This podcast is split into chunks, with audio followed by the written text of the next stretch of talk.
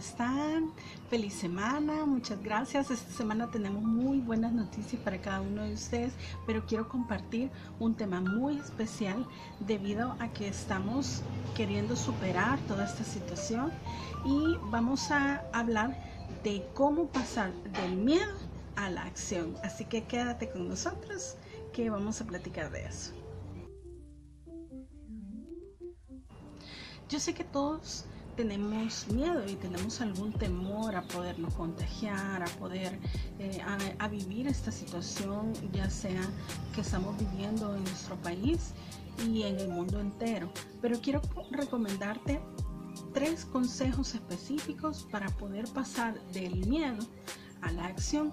Me refiero al miedo que nos puede paralizar el miedo que nos puede dejar em, esperando y paralizados sin hacer nada y solo ver pasar la situación.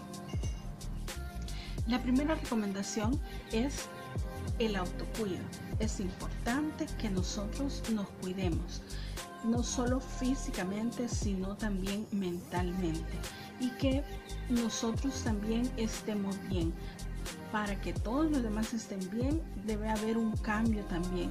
Y si nosotros queremos ver un cambio en el mundo, en nuestro país, en, nuestra, en nuestro hogar, los primeros que debemos de cambiar somos nosotros. Pero para eso necesitamos estar bien y autocuidarnos, ¿verdad? Mental, física y espiritualmente también debemos cuidarnos y estar bien. Así que no dejemos de lado esos momentos en los que necesitamos nuestro espacio personal para el autocuido.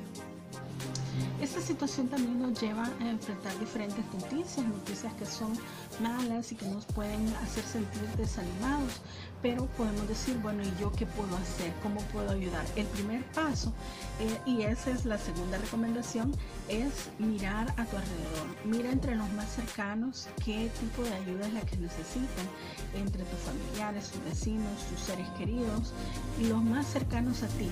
¿Qué es lo que ellos necesitan y en qué medida tú le puedes aportar para que viva esta situación de mejor manera?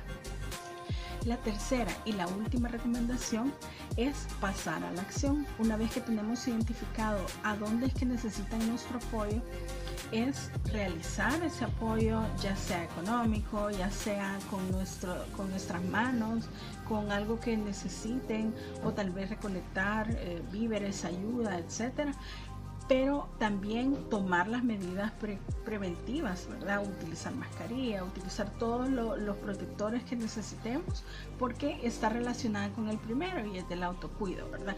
Podemos ayudar a todos los demás, pero no nos olvidemos de nosotros mismos. Así que esos, esas son las tres recomendaciones, espero que te puedan servir. Y recuerda, el autocuido mental también es bien importante. Cuidémonos a nosotros mismos para que nosotros podamos ayudar a los demás, podamos estar bien y podamos nosotros pasar de ese miedo a la acción. Necesitamos estar bien y cuidarnos. Y como siempre, invitarte a que nos sigas en nuestros canales, ya sea en Facebook o en Instagram, como Conscientemente Tú.